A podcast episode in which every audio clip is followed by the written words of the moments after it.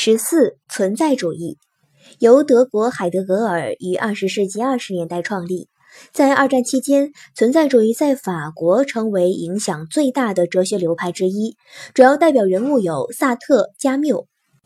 存在主义文学家大多一身兼二任，既是文学家又是哲学家。他们的文学作品往往就是其哲学思想的艺术表现。作为一种思潮，存在主义盛行于上世纪五十年代，六十年代以后开始衰亡。特征：萨特在《存在与虚无》和《存在主义是一种人道主义》等著作中明确提出几点原则：存在先于本质，自由选择，世界是荒诞的，人生是痛苦的。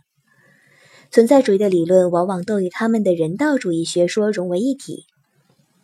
海德格尔是一种人之沉沦的悲观主义人道主义，萨特则是一种乐观主义的人道主义。他认为人的本质是由自我自由选择决定的。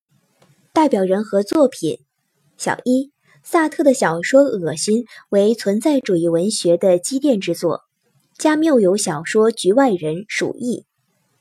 小二，存在主义戏剧：萨特《苍蝇》。禁闭，死无葬身之地，肮脏的手，可尊敬的妓女。加缪，正义者。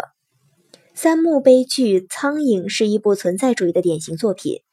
它描写俄瑞斯特斯王子勇敢做出违抗神意的自由选择，杀掉犯罪的母亲和篡位者，为父报了仇，歌颂了人类摆脱神权、独立自主精神。萨特在《禁闭》中有一句存在主义的名言。他人就是我的地狱。